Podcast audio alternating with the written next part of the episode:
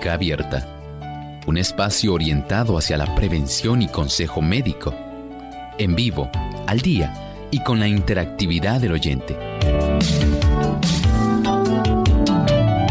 Clínica Abierta, poniendo al doctor a su alcance para un diálogo claro y honesto, porque nos importa su bienestar y salud.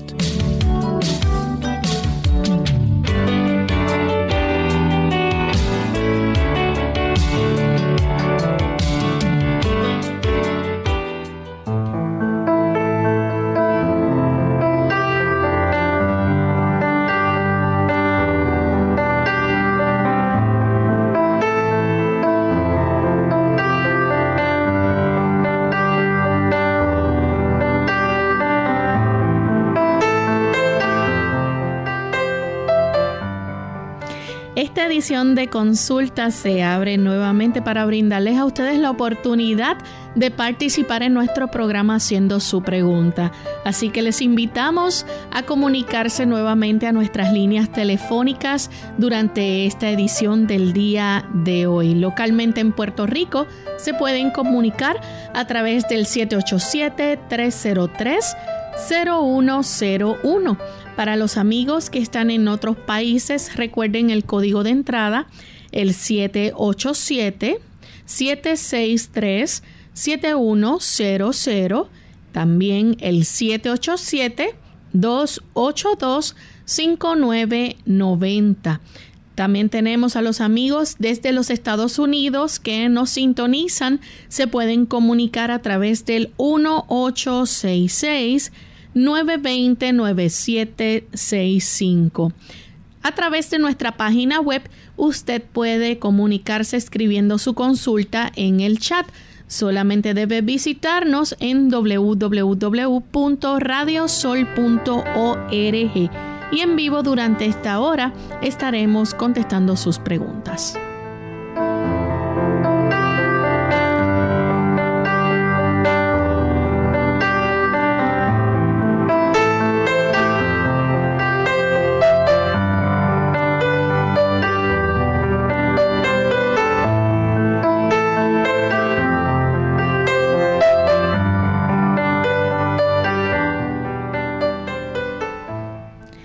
Con mucha alegría que nuevamente estamos aquí para compartir con ustedes, amigos, en esta edición donde usted puede hacer su pregunta. Como todos los días, contamos con la participación del doctor Elmo Rodríguez, quien nos orienta respecto al cuidado de nuestra salud y contesta sus dudas y preguntas. Así que en el día de hoy les invitamos a participar para que puedan recibir contestación y buenos consejos a las dudas o preocupaciones que tengan. Antes de comenzar con las llamadas, queremos enviar saludos cordiales a todos aquellos que nos sintonizan a través de nuestra red de clínica abierta. Y hoy nuestro saludo especial va hacia los amigos que nos escuchan en el estado de New York a través de la voz de la verdad. Para nuestros amigos allá enviamos un cariñoso saludo y esperamos que puedan seguir disfrutando durante esta hora de clínica abierta. También tenemos a Radio Adventista, Radio Misión Global en Atlanta, Georgia. Queremos enviar saludos cordiales a ellos. Nos sintonizan a través del 88.3. Sandy Springs. Así que saludos también para nuestros amigos en esta área. Bien, vamos a darle la bienvenida al doctor Elmo Rodríguez. Buen día, doctor. Saludos. Saludos cordiales, Lorraine. Saludamos a todos los amigos que se están enlazando aquí a Clínica Abierta. Nuevamente nos sentimos sumamente felices en tenerles en esta hora de esta forma, deseamos que ustedes también puedan acompañarnos a lo largo de estos 60 minutos de conversación saludable. Vamos entonces a compartir con los amigos el pensamiento saludable de hoy.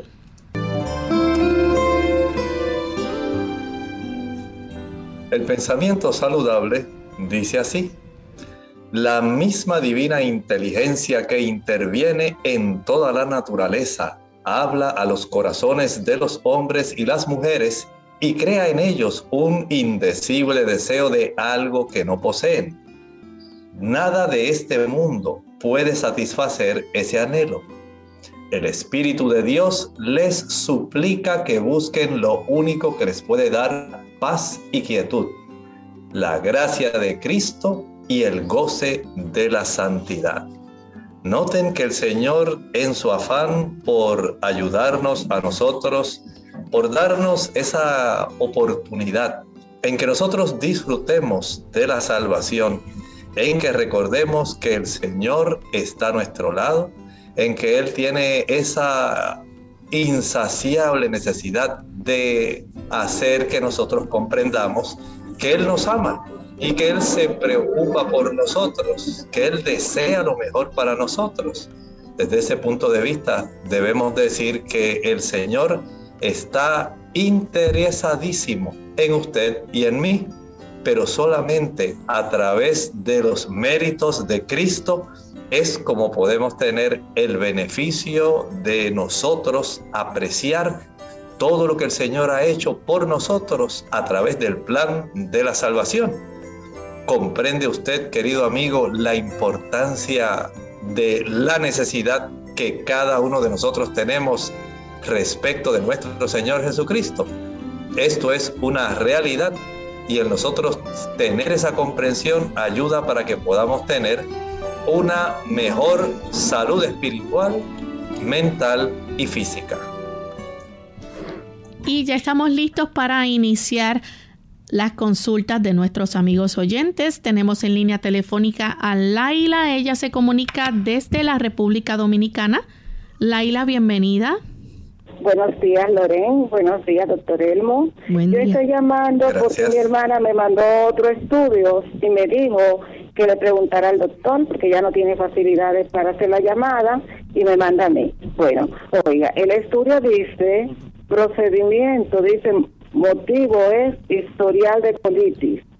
Historial de colitis. Entonces dice que la infección fue normal, que el tacto rectal, la ampolla rectal se retiró vacía, se retira dedo examinador limpio, la videocámara ciego, dice buena dilatación, la mucosa de signoide y descendiente presenta depresiones de leve, pequeño y moderado diámetro el resto de la mucosa está normal.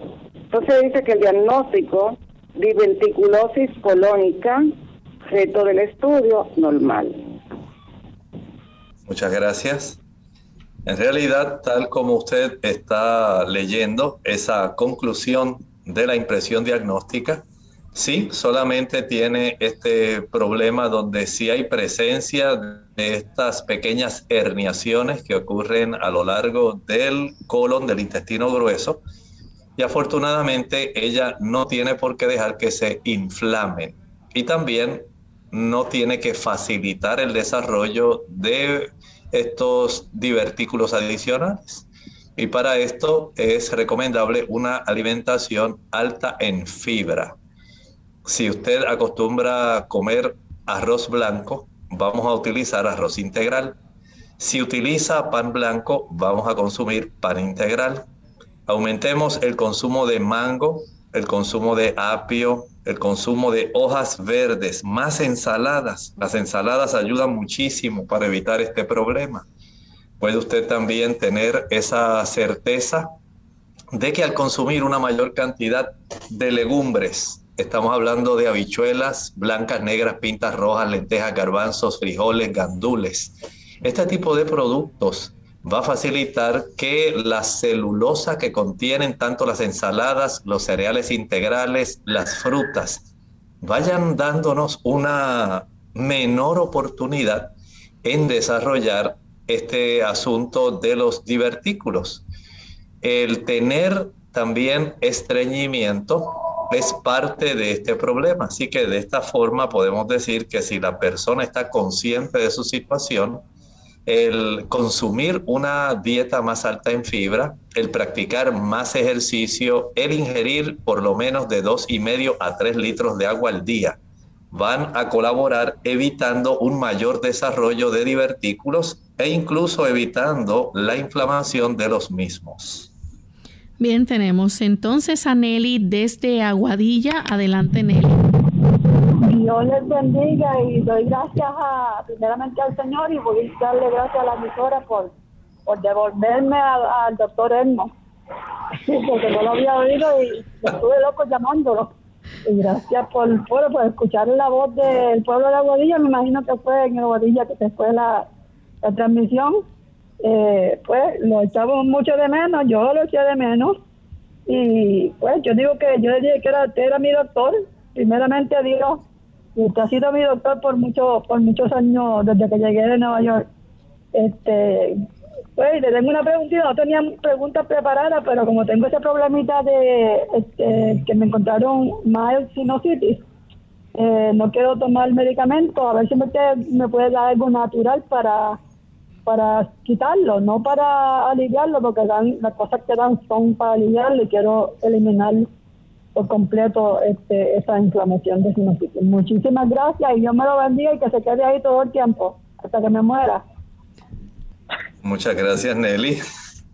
Eh, el asunto de la sinusitis, usted se puede beneficiar si dejamos de utilizar leche, mantequilla, yogur, queso y productos preparados con harinas blancas, los productos que son ricos o producidos utilizando harinas refinadas, galletas, bizcochos y pan van a facilitar el desarrollo de esta sinusitis, pero más todavía los productos confeccionados con leche y sus derivados. Estos sí van a facilitar mucha mucosidad y bastante problema. Así que usted puede tener el beneficio en reducir esta situación si deja de utilizar esos productos.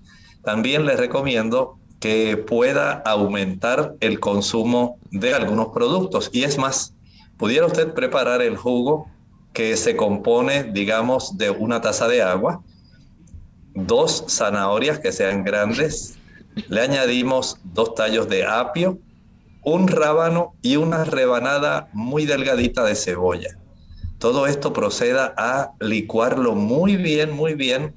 Exprima en un colador de tela y este jugo que va a obtener de este proceso lo va a ingerir una vez al día. Si lo puede hacer en ayuno, mucho mejor. Si es necesario, lo puede repetir nuevamente dos horas después de la cena. Así que estamos ingiriendo básicamente dos veces al día este jugo que fortalece la mucosa respiratoria, ablanda la flema y ayuda como un antibiótico también. Por supuesto, si le añade un diente de ajo, mucho mejor todavía. Y usted notará una gran diferencia. Si además de esto puede ir ahí en Aguadilla, usted va al mar, camina, y de una vez se da un buen chapuzón en la playa. Usted va a notar que comienza a expulsar una buena cantidad de mucosidades y esto va a desobstruir.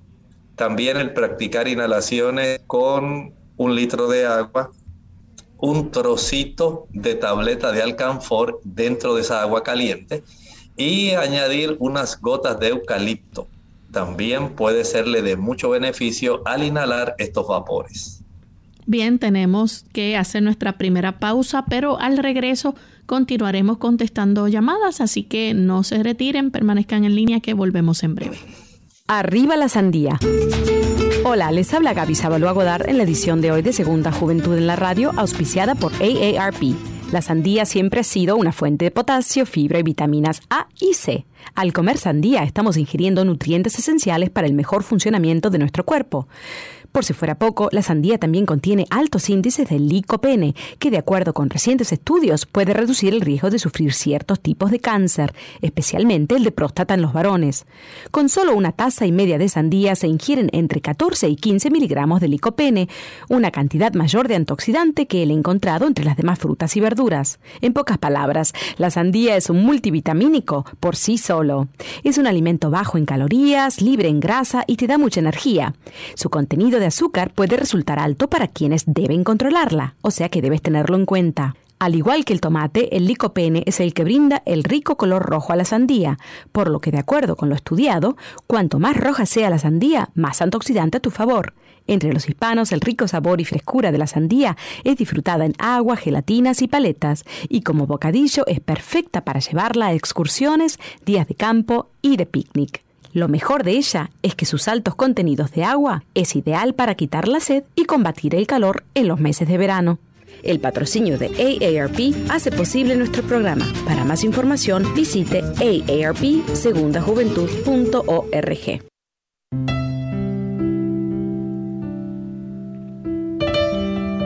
Une tu amor y el amor de Dios al valor de tu hijo como ser humano, no conforme a su conducta Nunca lo amenaces con retirarle tu amor cuando se porta mal. Cuando fracasa es cuando más necesita de tu comprensión y ánimo. Nunca lo abandones saliendo del cuarto de la casa cuando estás enojada por algo que hizo. Perdona y olvida. No sigas sacando a relucir los errores pasados. Y así tu hijo te amará toda la vida.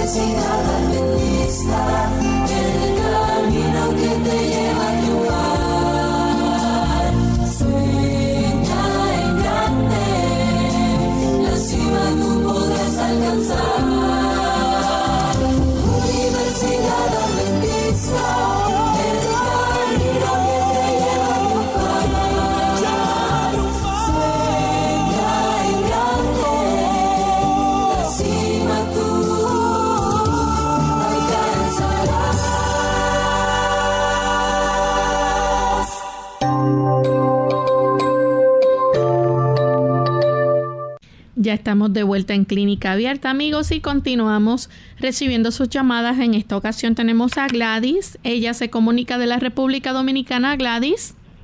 Muy buenos días. ¿Cómo está usted? Muy bien. Sí.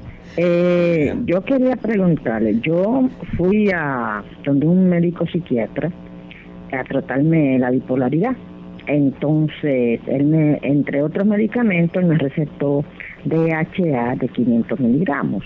Yo quiero saber cuáles son los beneficios de este ácido graso en el cerebro y sobre todo para esa condición. Muchas gracias. Muchas gracias, Gladys. Este tipo de ácido graso podemos decir que es uno de los más importantes para que una persona pueda tener una buena salud mental. Este ácido graso va a facilitar que las membranas neuronales puedan estar más flexibles, puedan estar más sensibles, de tal forma que eh, la sensibilidad a los neurotransmisores pueda ser mucho mejor. Desde ese punto de vista, podemos decir que ha sido muy atinado, muy bueno el consejo y el tipo de receta que el médico le ha dado. Tenemos entonces a Basilio, que llama de Bayamón. Adelante, Basilio. Buenos días y bendiciones a todos allá. ¿Me escuchan? Sí, bienvenido. Ah, gracias. Mire, que, que yo padezco de osteoartritis. Eh, ya pues, estoy en mis setenta y pico de años. Estoy tomando vitamina D con calcio hace cinco años y me he sentido un poco mejor, más fuerte en las piernas. Pero antier me iba a caer me agarré de una columna como pude, pero sentí algo ahí en el hombro izquierdo que como que rotó algo. Entonces fui a sacarme una rayos X y dice que la impresión es de, ¿cómo es? Degenerative Joint Disease, pero que el dolor no se me ha quitado y no puedo casi moverlo para la izquierda. Quisiera que usted me diera eh, algunos medicamentos, ¿cómo se llama? Eh, Remedio o algo que yo pueda hacer para por lo menos eh, avanzar en el mejoramiento. Gracias y bendiciones a todos siempre, al grupo. Gracias. ¿Cómo no? Este tipo de diagnóstico o lectura que tiene ese estudio radiográfico, sí nos dice que en esa área hay puede ser, no lo especifica, puede ser tanto artritis reumatoidea como osteoartritis. Cualquiera de las dos puede estar desarrollándose, pero en esa área generalmente la osteoartritis es la que más tiende a afectar. El tener, digamos, a consecuencia de ese esfuerzo que usted tuvo que hacer para detenerse y que todavía tenga dolor, es muy probable que haya, además del proceso degenerativo, tenga también inflamada la cápsula articular y las estructuras de tendones y ligamentos de esa región eh, articular, por lo cual sí comprendo que puede tener dolor, aunque la radiografía revela que solamente hay un poco de eh, proceso degenerativo articular. Desde ese punto de vista podemos recomendar que usted aplique algunas compresas que pueden ser a temperatura alternada. Digamos que puede utilizar eh, agua caliente en una compresa empapada en agua caliente y puede utilizar otra compresa empapada en agua fría. El utilizar la temperatura alternada colabora reduciendo más fácilmente la inflamación digamos que aplica la compresa caliente por unos aproximadamente un minuto y la compresa fría unos 15 segundos. Regresamos a la compresa caliente, digamos esos minutos, esos segundos, 45 segundos, básicamente un minuto, y nuevamente 15 segundos la compresa fría, un minuto la caliente, 15 segundos la fría. Pero si hay personas que le pudiera resultar más factible hacer lo inverso. 45 segundos que sea la fría, 15 segundos la caliente. Y de esta manera el calor lo que hace es relajar músculos, ligamentos y tendones. El aspecto del uso de agua fría reduce la inflamación y el dolor. Por supuesto, no pretenda que esto se va a desaparecer después de la primera ocasión que usted lo utilice. Sí va a notar una mejoría. Y en la medida en que usted practique varias veces al día esta hidroterapia, usted notará que el asunto va mejorando. Hay personas que utilizan para este tipo de inflamaciones también algún ungüento tópico de ese que tienen mentol y alcanfor y resulta muy práctico para estas personas una vez se lo friccione, cubra esa articulación con una toalla gruesa que haya doblado en dos o cuatro secciones para que pueda conservar mejor el efecto penetrante de estos ungüentos que tienen mentol y alcanfor. Tenemos entonces un anónimo que llama desde Bayamón. Adelante, anónimo. Sí, buenos días, Dios le bendiga. Sí, tengo 47 años y me he estado sintiendo una pequeña eh, molestia al toser eh, en el área como de la próstata. Y después de ahí, hace como un mes, eh, he perdido un poco, me da un poquito de vergüenza decirlo, es como el interés, ¿verdad? Soy casado. no sé ni cómo expresarlo eh, a ver si el doctor me puede eh, ver algo natural o no sé. Estoy esperando un estudio que me hice, pero lo comenté, al médico, a ver que el doctor, eh, lo que llega a los estudios, a ver si el doctor me puede ayudar en algo. Claro que sí. Mire, vamos a recomendarle el practicar un baño de asiento en agua tibio caliente consiga un balde de esos bien anchos, de los que antes se utilizaban para lavar con una tabla de madera para poder tallar bien la ropa. Ese tipo de balde ancho, amplio, va a llenarlo con el agua más calientita que usted pueda para sentarse dentro de ese balde, pero procure que no esté tan caliente que le vaya a quemar debe ser muy cuidadoso. Agua tibio o caliente en lo que usted se adapta a ese tipo de temperatura en esta terapia. va a estar sumergiendo esta región pélvica. Ahí también se va a encontrar básicamente dentro de la profundidad de esa área pélvica la próstata. Y esto ayuda para reducir muchísimo las inflamaciones de esa área. Esto practicado durante 10, 12 minutos, al finalizar los cuales se sentará en el inodoro y de ahí entonces vamos a permitir que usted, mientras está sentado ahí en el inodoro, como si fuera a defecar, pueda vaciar un litro de agua fría. Así es, ya usted debe haber puesto a enfriar ese litro de agua. Cuando usted finalice de hacer el baño de asiento en agua tibio caliente, se siente en el inodoro como si fuera a evacuar y va a vaciar esa agua fría que está en ese litro de agua desde el ombligo que corra hacia abajo a la región perineal. Y esto va a ser de gran alivio para usted. Procure también evitar el consumo de huevo, el consumo de productos lácteos y las frituras, de tal forma que su próstata pueda tener una recuperación más acelerada. Bien, nuestra próxima consulta la hace Iris de Guainabo. Adelante, Iris. Sí, buen día, doctor. Doctor, a mí me gustaría saber cuál es la diferencia entre una pastilla que es para la tiroides, que se llama Armaur, porque mi niña salió, esta fue en la Florida, y se la recomendaron. El médico que la vio le dijo que tomara ese medicamento pero yo siempre he escuchado de la y no he escuchado de ese tipo de medicamento. Ella salió con el T4 bajito, 0.58. Y el TSH lo tiene 5.79, que está un poquito pero que no es mucho. Me gustaría saber cuál es la diferencia de ese medicamento, por favor. Gracias, buen día.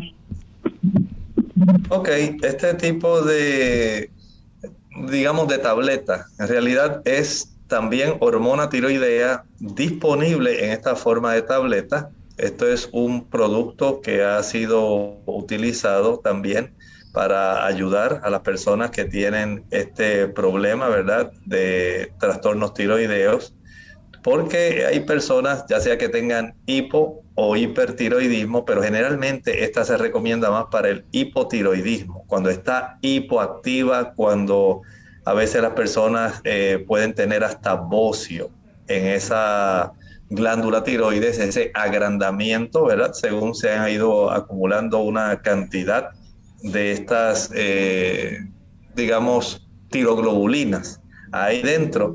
En realidad aquí estamos hablando de básicamente una forma donde se está utilizando una combinación de tiroides desecada. Así es, aquí estamos hablando de que de tejidos, especialmente de origen animal. Tenemos entonces este tipo de producto que se provee y hay en muchos lugares hay este, tiendas de productos naturales que venden otras versiones que no necesariamente son esta, de esta marca, aunque generalmente las personas que tienen el hipotiroidismo tienden a utilizar, eh, digamos, este tipo de tiroides desecada, que generalmente se obtiene de ganado bovino. Y algunas pues lamentablemente no, muchas personas pues en lugar de utilizar la levotiroxina que se recomienda en la farmacia, utilizan esta. Pero básicamente lo que está usando es una porción de tejido bovino para cumplir una función en una persona que tiene una glándula que está funcionando por debajo de lo normal. Bien, vamos en este momento a hacer nuestra segunda y última pausa. Al regreso todavía tenemos tiempo para recibir algunas llamadas. Pueden seguir comunicándose y contestaremos también a nuestros amigos del chat. Ya volvemos. Insuficiencia cardíaca. Hola, les habla Gaby Sabalua Godard en la edición de hoy de Segunda Juventud en la Radio, auspiciada por AARP. Al hablar de un tema tan mencionado, pero a la vez tan poco conocido como lo es la insuficiencia cardíaca, es primordial empezar por lo más importante, ¿qué es? Como probablemente ya hemos escuchado, la tarea principal del corazón es bombear sangre todo el organismo para que los tejidos se oxigenen. El problema radica en cuando este músculo falla y no es capaz de enviar sangre a todo el cuerpo, proporcionando la insuficiencia cardíaca. Aunque la insuficiencia cardíaca significa que el corazón no bombea sangre tan bien como debería hacerlo, esto no significa que se detiene totalmente. A diferencia de un ataque al corazón, se puede ser repentino, la insuficiencia cardíaca se desarrolla gradualmente sobre el curso de los años, cuando el corazón pierde su habilidad para bombear. Debido a que los síntomas empiezan a aparecer años después de que el corazón empiece a fallar, muchas personas pueden no estar alertas. Los síntomas más característicos son la dificultad para respirar, la fatiga o cansancio y la hinchazón de las piernas. El diagnóstico de una insuficiencia cardíaca la hace un médico especializado a través de una medición de la presión arterial, un electrocardiograma, una radiografía del tórax o un análisis de sangre. El patrocinio de AARP hace posible nuestro programa. Para más información, visite www.aarpsegundajuventud.org.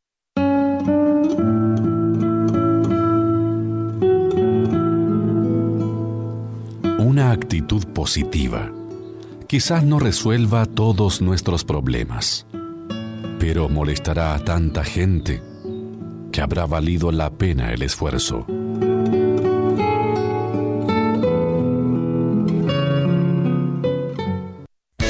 Unidos con un propósito, tu bienestar y salud. Es el momento de hacer tu pregunta llamando al 787 303-0101 para Puerto Rico. Estados Unidos 1866-920-9765 y llamadas internacionales al 787-763-7100 o al 787-282-5990. Clínica Abierta, trabajando para ti.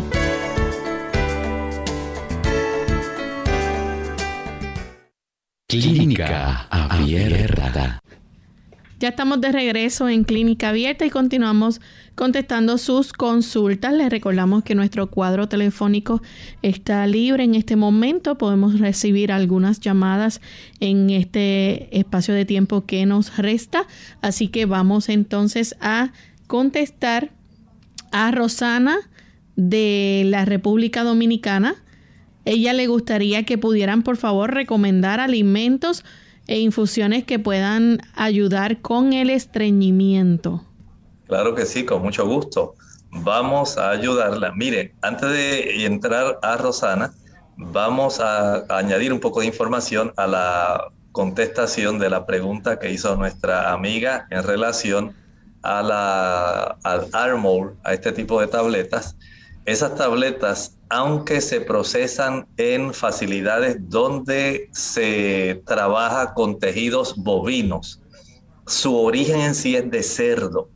Así que se utiliza la glándula tiroides del cerdo, se procesa en lugares donde se trabaja con tejidos que son de origen bovino y de esta manera eh, pues tenemos aquí una sustancia que en ocasiones algunas personas la prefieren, pero hay que ser muy cuidadosos, aun cuando si fuera algún otro tipo de, digamos, eh, sustituto para ayudar a las personas.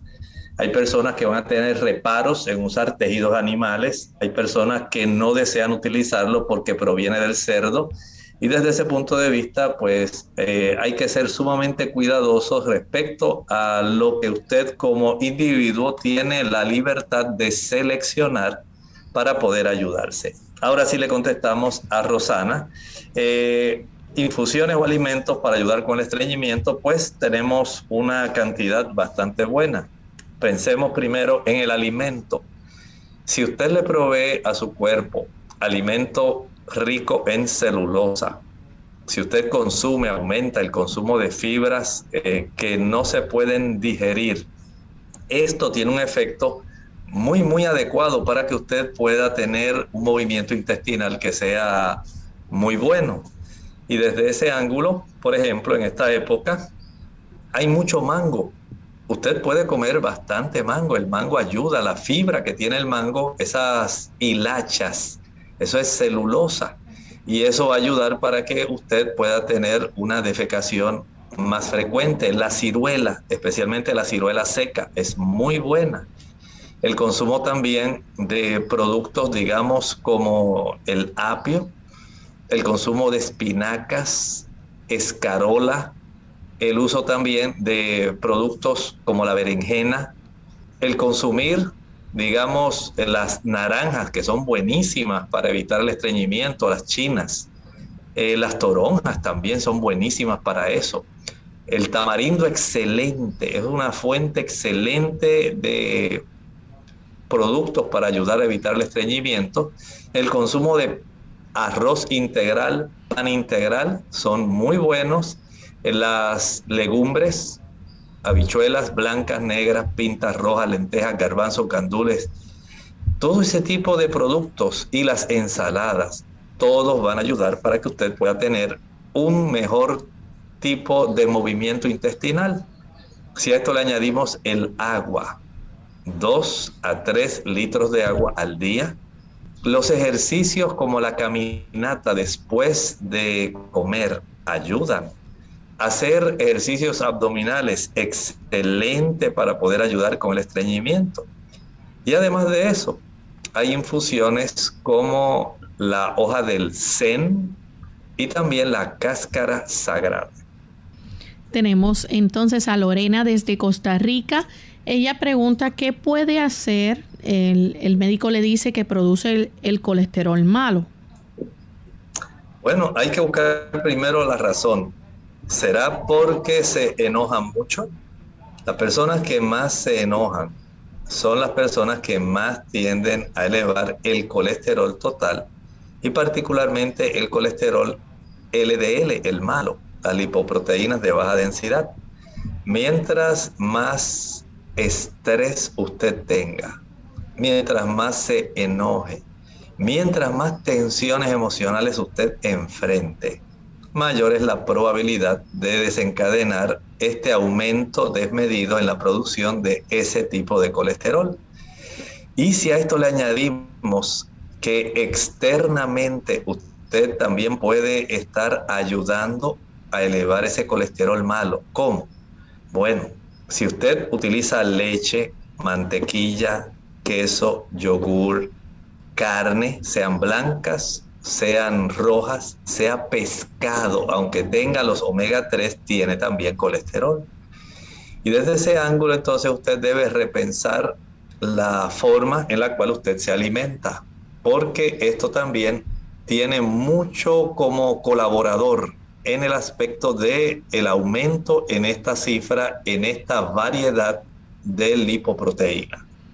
Nuestra siguiente consulta la hace un anónimo de Venezuela.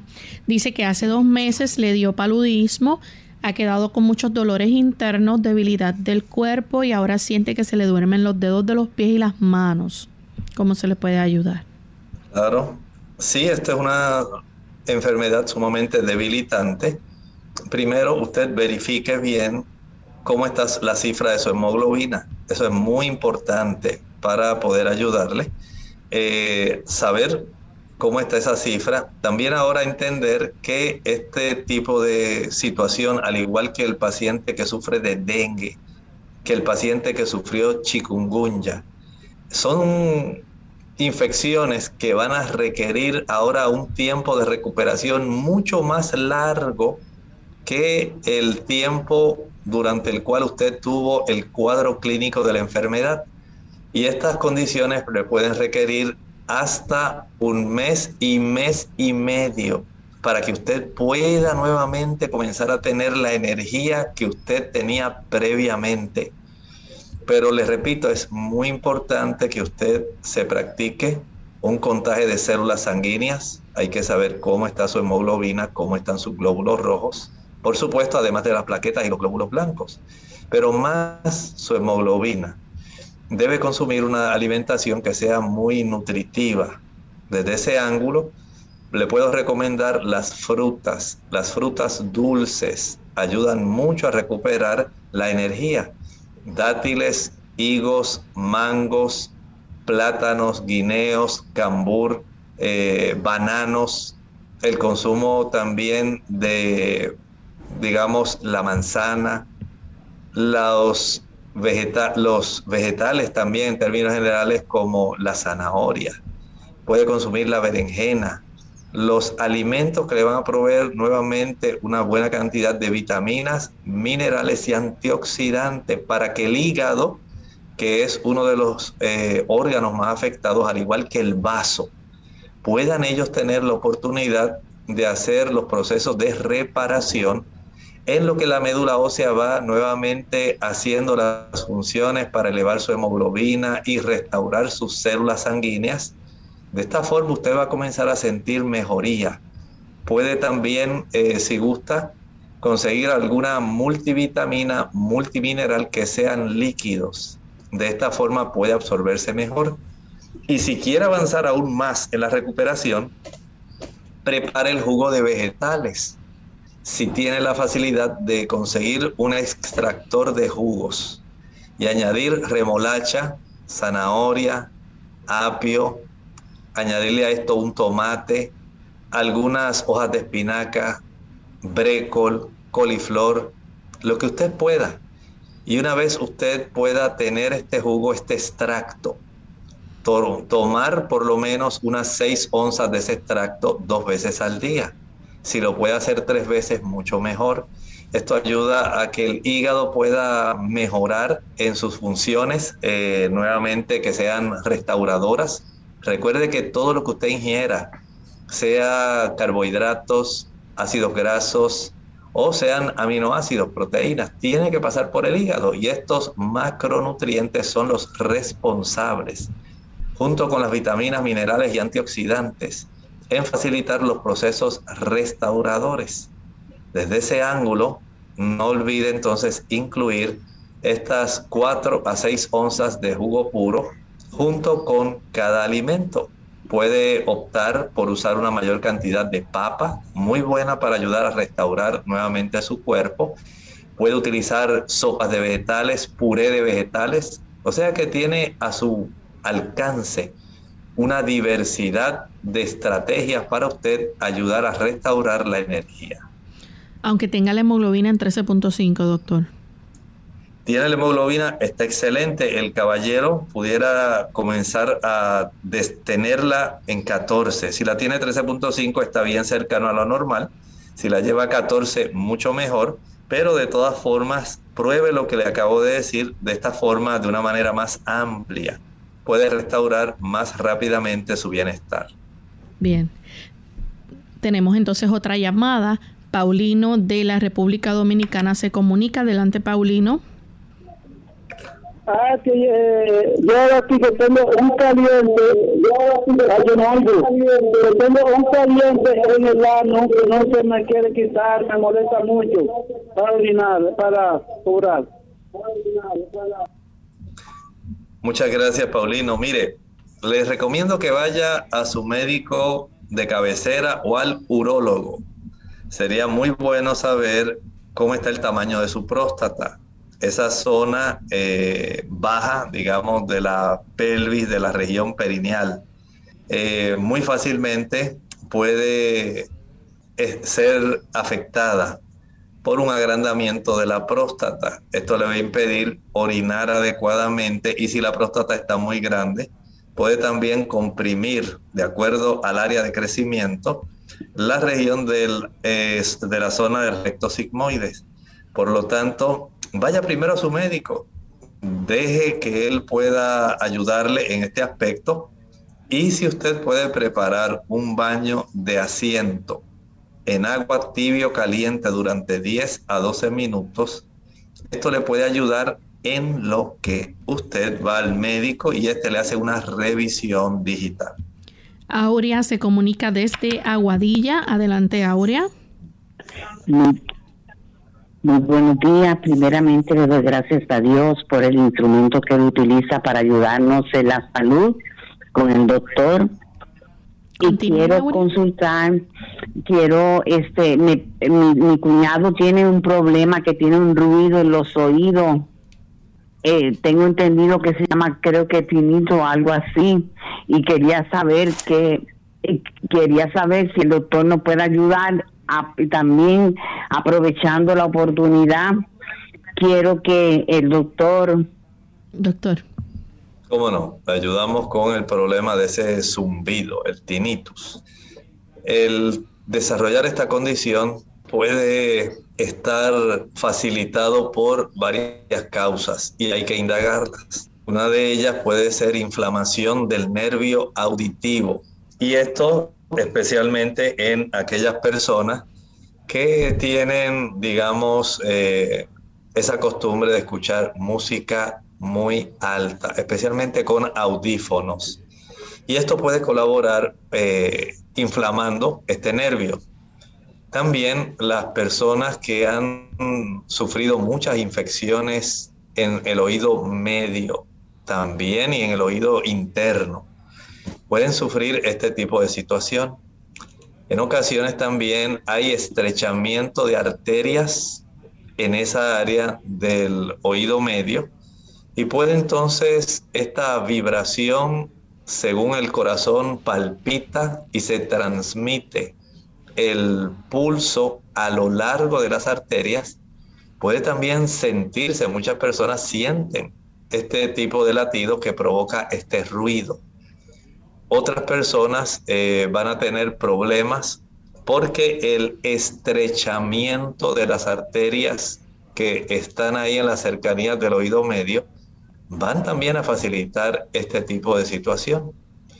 Por lo tanto, podemos indirectamente eh, ayudarle facilitando una mejor circulación de esa área, la, la circulación arterial en esa zona.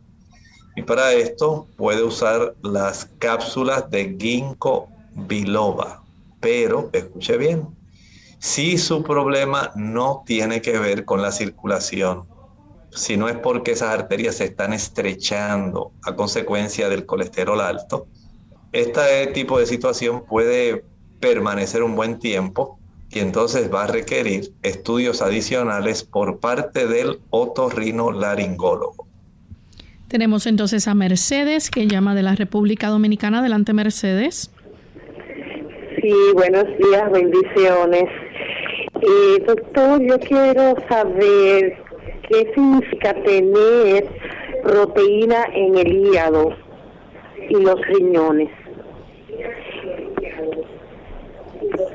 Muchas gracias. Básicamente el hígado se va a encargar de procesar la proteína y es normal que nosotros en la sangre tengamos niveles de proteína que sean adecuados. Donde no es normal es que esa proteína se esté perdiendo a nivel urinario. Cuando esa proteína comienza a perderse eh, en la orina, esto sí nos da un indicio de que hay trastornos en la función renal en la medida en que esa función renal se deteriora, comienza a perderse una mayor cantidad de esta proteína y esto casi siempre obedece unas tres o cuatro razones principales. Hay más, pero generalmente una de ellas, hipertensión arterial, padecer de alta presión y no tenerla adecuadamente controlada tiene una causa. Diabetes, aquí tiene otra causa, deterioro de la función renal. Condiciones que son autoinmunes, donde el cuerpo se ataca él mismo. Esto también puede facilitar daño renal para el desarrollo de esto. Y por supuesto, problemas renales, digamos, que facilitan la insuficiencia renal adicional. Entonces ya tenemos aquí cuatro causas y si a esto le añadimos tal vez algunos medicamentos que afectan la función renal, pues ya usted notará que tenemos una diversidad. El problema no es, digamos, tanto la proteína que usted coma, aunque sí se ha observado que las personas que consumen proteína de origen animal pierden una mayor cantidad que aquellas que consumen proteína vegetal. El asunto es la causa, la razón. Diabetes, problemas autoinmunes, hipertensión arterial, medicamentos. Vea que hay que indagar primero, corregir el problema para entonces poder ir al tratamiento. Nuestra siguiente consulta la hace un anónimo de la República Dominicana. Pregunta y dice, la cafeína es dañina cuando se consume, pero se podría utilizar como tratamiento para la caída del cabello ya que algunos champú vienen con cafeína. En realidad no se la recomiendo porque la cafeína es un vasoconstrictor y la raíz del cabello contiene una buena cantidad de capilares que son los que le dan la nutrición al folículo piloso, a la raíz del pelo. Y si usted lo que hace es estrangular el que estos capilares puedan llevar una buena cantidad de sustancias para que se nutra el cabello, entonces usted mismo se está saboteando la capacidad de tener un cabello que sea sano. Así que no es buena idea porque la cafeína se absorbe fácilmente. Evítelo, sea sabio, practique más ejercicio que le ayude para que usted comience a sudar, incluyendo el cuero cabelludo. Esa indicación le dice que ha mejorado la circulación de esa área. Bien, y nuestra siguiente consulta la hace Elena Ramírez de la República Dominicana, 57 años. Dice, si una persona se aplica la primera dosis de la vacuna y contrae el COVID-19, la PCR ya está negativa.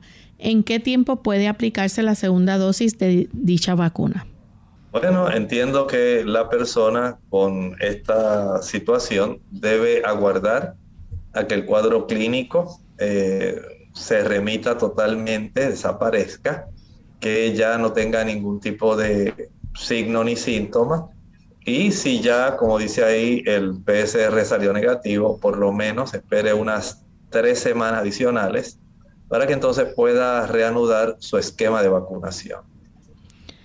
Bien, eh, tenemos entonces a Jenny de Costa Rica. Pregunta cómo se aplican las compresas calientes en el pecho. El eh, doctor, usted recomendó para un dolor de pecho causada por gripe. Sí, este tipo de compresas, usted lo que hace es calentar agua, sumerge una toalla, la exprime lo mejor que pueda.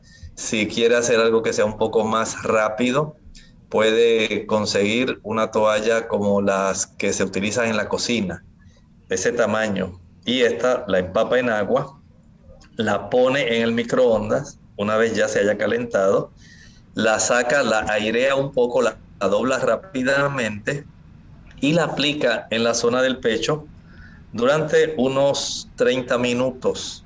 Claro, sé que no va a durar 30 minutos. Usted lo que va a hacer se la aplica en el pecho y la va a cubrir con una toalla gruesa seca, de tal forma que el calor se pueda conservar más tiempo. Ya al cabo de unos 7, 8 minutos va a sentir que comienza a reducirse la temperatura calientita. Vuelva, caliéntela, vuelve y practica lo mismo hasta que complete media hora. Luego va, de esa media hora va a practicar lo mismo en la zona de la espalda. Esto va a ayudar para que haya una mejor irrigación de sangre en la zona del pecho para ayudarla. deje transcurrir por lo menos unas dos o tres horas. Vuelva a repetir otra vez ese procedimiento, media hora caliente en el pecho, media hora caliente en la espalda. Deje descansar dos o tres horas y repita. Estas compresas, si usted las consigue eléctricas, estas almohadillas eléctricas son muy buenas, solamente cúbrala con una toalla seca, póngala en una temperatura que sea moderada. Trae tres temperaturas, moderada, eh, leve, moderada y alta. Usted póngala en una temperatura moderada y en cada ocasión aplíquela en el pecho media hora, cúbrala con una toalla seca y si nota que está muy alta la temperatura, la baja a leve y hace lo mismo luego 30 minutos en la espalda. De esta forma, una buena cantidad de vasos sanguíneos van a vasodilatarse, derivar una mayor cantidad de sangre hacia la zona de la superficie de la espalda y del pecho, y usted va a notar cómo hay menos congestión y más alivio. Bien, ya hemos llegado al final de nuestro programa. Agradecemos a todos los amigos que se comunicaron en el día de hoy para hacer sus preguntas y esperamos que puedan tener éxito con eh, los consejos y el tratamiento de los mismos. Para finalizar, entonces vamos a hacerlo con este pensamiento para meditar. En el libro de Apocalipsis, el capítulo 2 y el versículo 3. Y has sufrido y has tenido paciencia y has trabajado por mi nombre y no has desfallecido. Estamos hablando del primer periodo de la historia de la iglesia cristiana. Básicamente hasta el año 100 aproximadamente. En esa época todavía había doctrinalmente una pureza muy buena en la doctrina, pero habían comenzado ya algunos trastornos con personas que no eran apóstoles en sí y eran mentirosos. Ya habían comenzado ciertos problemas y sin embargo esta iglesia seguía fervientemente diseminando el Evangelio, era perseguida pero seguía trabajando, no habían desfallecido, a pesar de que Nerón y otros emperadores del imperio romano habían eh, sido totalmente adversos a esta doctrina que se conocía en aquella época como el camino, la doctrina del cristianismo. Este tipo de adversidad no menoscabó los esfuerzos, el ímpetu, el deseo, y aun cuando hubo muchos mártires que sufrieron, por ejemplo, los leones, la hoguera, ellos sencillamente continuaban hacia adelante porque amaban a su Salvador y la semilla del Evangelio prosperó abundantemente. Qué asombroso cuánto amor había en el corazón de los cristianos en esa época que estaban dispuestos a ofrendar sus vidas, a enfrentar la adversidad, a, enfrentar las privaciones. Y por supuesto, el amor a Dios crecía y crecía y este tipo de conocimiento fue llevado prácticamente a todo el imperio romano, el imperio que dominaba en esa región y llegó incluso a aceptarse aún en los palacios gubernamentales y hasta en la misma casa de los Césares. Qué ejemplo tan asombroso de lo que el amor a Dios y a sus enseñanzas pueden hacer en la vida de los hombres. Agradecemos al doctor por haber también compartido y orientado a nuestros amigos y nosotros regresaremos en otra edición más de Clínica Abierta la próxima semana. Con mucho cariño compartieron el doctor Elmo Rodríguez Sosa y Lorraine Vázquez. Hasta la próxima.